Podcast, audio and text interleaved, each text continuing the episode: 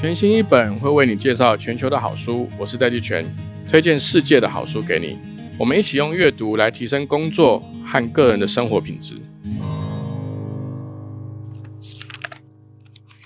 Hello，各位听众朋友，大家好，我是戴季全。今天这集呢，我要跟你们介绍一本书，刚好这本书刚出版，那读起来其实是会蛮容易的，但如果可以更理解搭配其他三本书来看的话。嗯，我相信大家可以跟我一样看到一个更立体化的一个框架。今天要推荐的这本书呢，它的中文书名叫做《世界不再是平的》，它的英文书名叫做《The End of the War Is Just the Beginning》，也就是说，这个世界的终结才正开始而已。它的这个作者呢是 Peter Zehan，彼得泽汉。英文书名的副标呢叫做《Mapping the Collapse of Globalization》，就是说看一下。整个全球化崩解，它的一个一个分布，说它有哪些组成，会发生一些什么样的事情？整个供应链重组以及地缘政治的预测。那当我自己在思索，呃，整个地缘政治可能会怎么演变，有哪些可能的脚本的时候呢？当然，我相信大家都跟我一样知道，呃，美国扮演了一个非常重要的角色。所以我在我的书架上面找到了另外三本书。也推荐给大家，我待会会跟大家一本一本的来简单的介绍，让大家知道说我如何从这这个四本书里面看到一个立体的架构。那当我们去看一下现在美国，不管是他似乎有个动作是想要从这个第一岛链退出啊，还是说他去年的时候从土耳其这边撤军，甚至他们现在正在考虑就是停止对呃乌克兰再继续支援他们去对抗俄罗斯。这边我要推荐的一本书呢，叫做《美国神话的终结》。这本书呢，它是从呃美国的这个边境的扩张，一直到美墨的边境的这个墙，也就是川普他当选的时候说，他要在美国跟墨西哥中间盖一道墙，来直视美国历史的黑暗根源。好，这个是书上面做的一个描述。这本《美国神话的终结》呢，是二零一九年的书，也就是川普第一次当选的时候。写成的一个书，川普甚至还提到说，我们必须停下来，自贸协议必须停止。他指的这个自贸协议呢，是北美自由贸易协议。也就是说，川普其实呈现了一个美国想要去往回退缩，就是不想要再担任这个世界警察跟维护这个世界秩序的角色。那为什么我刚刚前面会说这个是川普第一次当选后这本书出版？是因为从现在的民调来看，很有可能川普会在今年的年底会再次当选美国的总统。那回到这本《美国神话的终结》呢？这本书也蛮厚的，但是对我来说，我觉得是非常好看的，因为它把美国从建国以前，还有在建国的时候，还有美国如何从这个十三个州去扩张它的领土，其中整个美国的价值观的形塑，还有美国的这个扩张思维。甚至一直延伸到美国后来他形塑出来的这个外交思维的基础，都可以在这本书里面看到一个很清楚的这个脉络。大家也都知道，呃，美国的领土还包含在太平洋中间的夏威夷，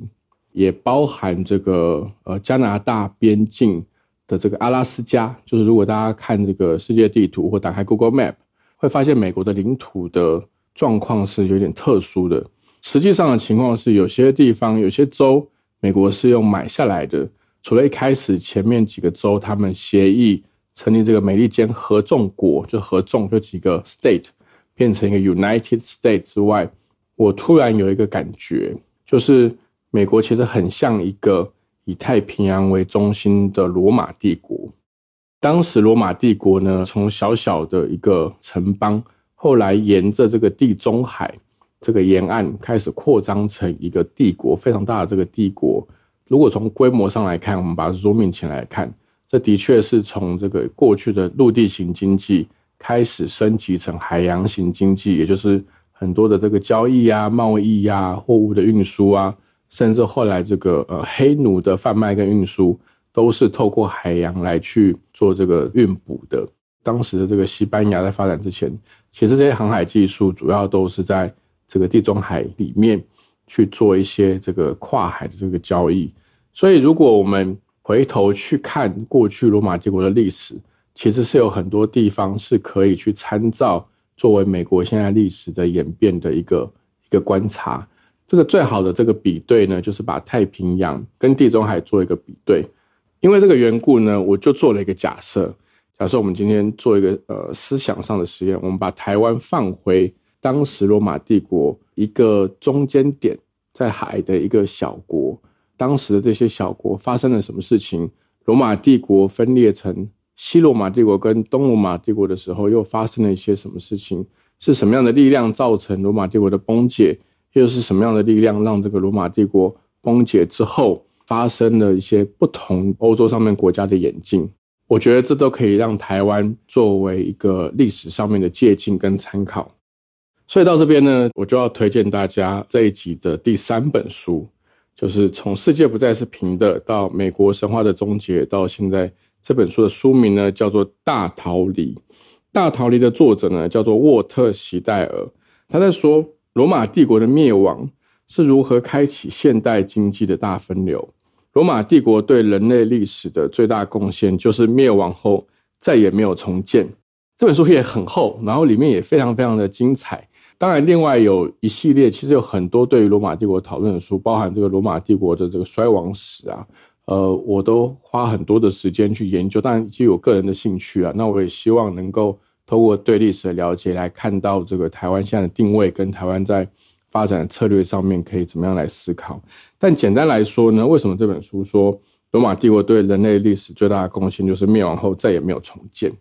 他讲的事情是说，当罗马帝国灭亡之后呢，欧洲的很多的小国家纷纷的就不管是因为民族还是因为这个地域，就是领土的关系，有些可能在有一个海峡啦什么呃，或者是有山啦，成立了很多不同的小国家。这个罗马帝国的崩解或者瓦解之后呢，开启了世界经济的第一次大分流。这些小的国家呢，就是欧洲的这些各个国家。我所谓的小，不是说它真的小，像德国、法国其实都非常大。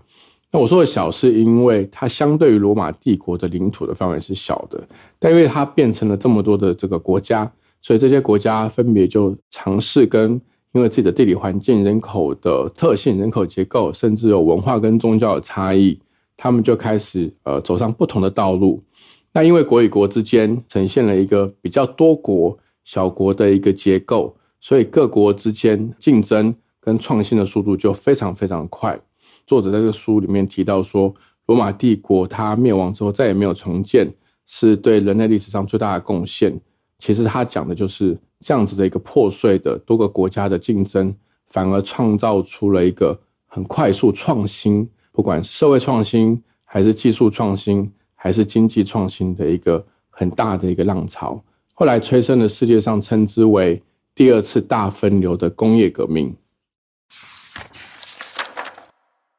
好，说到这边呢，我想要特别的强调的是，我并不是想要去暗示说。美国现在的这个阶段，就像是罗马帝国当时在灭亡的这个前期的阶段，或者是说，美国它在调整它的这个呃世界警察的角色，或者是它的外交政策，甚至它有一个说法是，它现在正在退出这个日本、台湾等等这个第一岛链的这个军事上面，或者是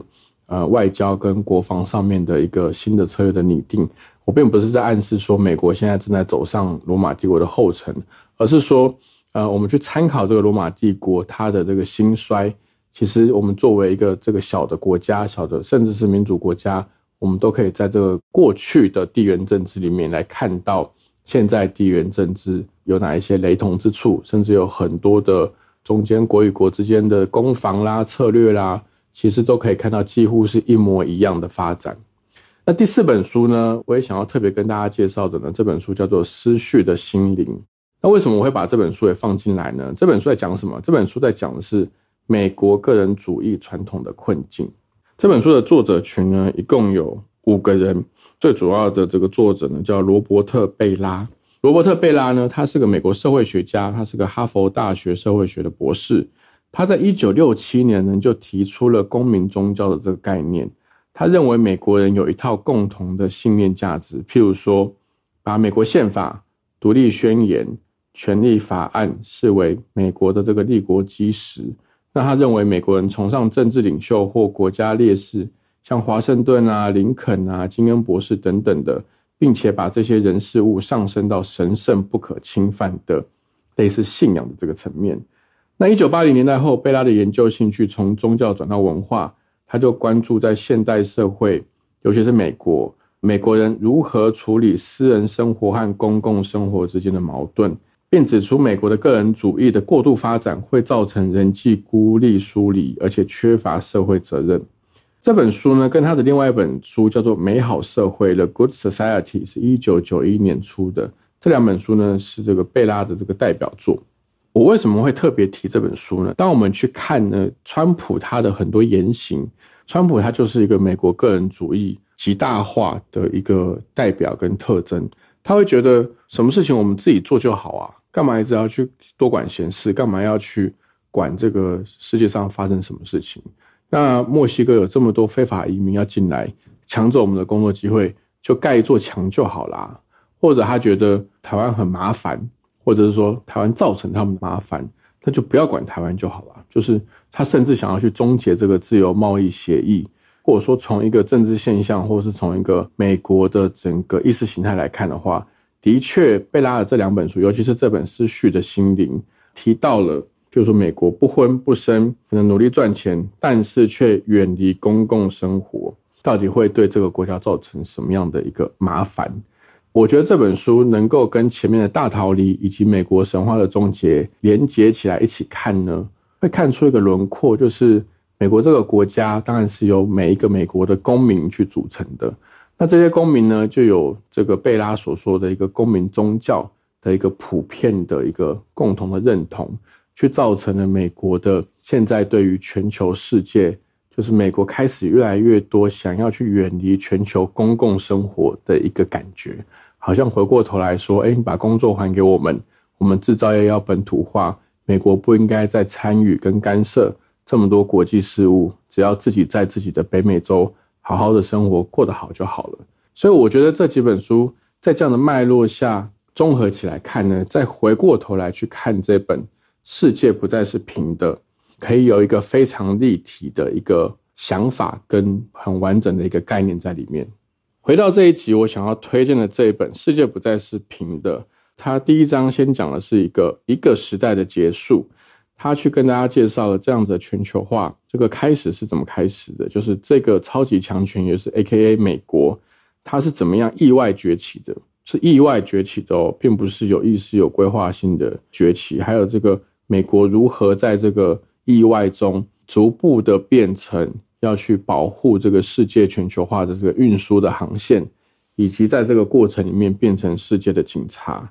那也就是因为在这样的脉络，所以这整本书呢，它的章节从运输、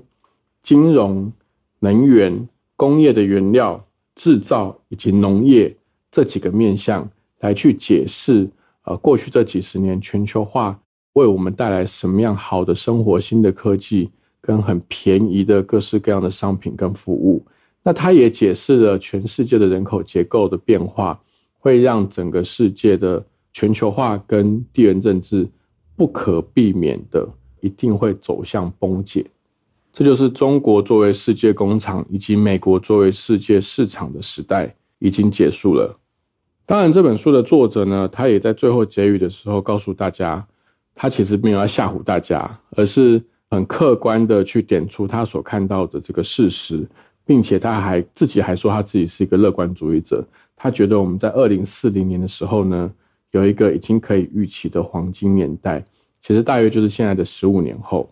但说真的啊，其实我并不知道川普今年会不会再次当选，而且我也不知道中国接下来会发生什么样的事情。毕竟它有非常多的东西，像失业率啦、经济啦、金融危机啊，其实他们的资讯是非常不透明的。但是我可以肯定的是啊，我们人在台湾啊，最好为最坏的情况来做好一切的准备。那尤其是世界不再是平的。那除此之外，如果你想要再更深入了解美国它是怎么形成这个国家的，它的扩张主义、它的领土是怎么形成的，背后支撑他们的这个概念跟政治理念是什么，也可以参考《美国神话的终结》这本书。那如果想要看一下大的帝国、大的强权它是怎么样形成跟瓦解的，如果你觉得罗马帝国衰亡史太厚，你可以去看一个比较没那么厚的这本书，叫《大逃离》。那最后，如果你想要更深入的、最深入的去理解每一个美国公民跟美国人他们是怎么想的，他们是怎么形成他们的这个公民宗教及他们个人主义现在所碰到的困境，可以去参考《思绪的心灵》这几本书都非常厚，但是对我来说非常好看，整理给大家，谢谢各位。